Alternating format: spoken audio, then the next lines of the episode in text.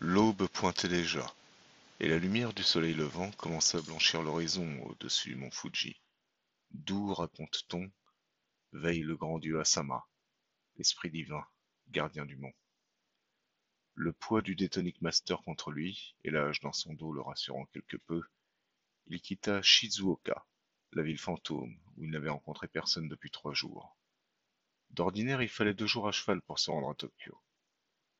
Liams consulta sa watch GT2, il devait se mettre en route, et il pourrait y être avant le départ de la navette si tout se passait bien. Le Japon était en passe de devenir un désert.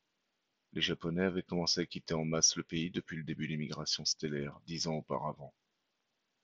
Les terriens étaient finalement partis à la conquête de l'espace, où la confédération terrienne s'étendait de façon exceptionnelle.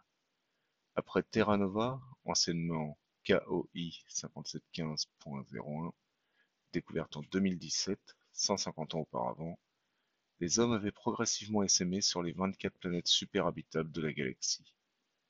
Yams avait hâte de découvrir Nihon, le nouveau Japon, l'un des douze continents de la Terra Nova.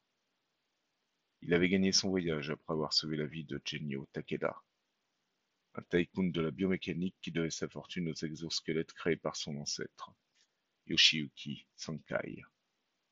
Takeda-san l'avait recruté pour être son garde du corps et l'attendait dans deux jours à Tokyo, l'une des sept stations interstellaires de la planète.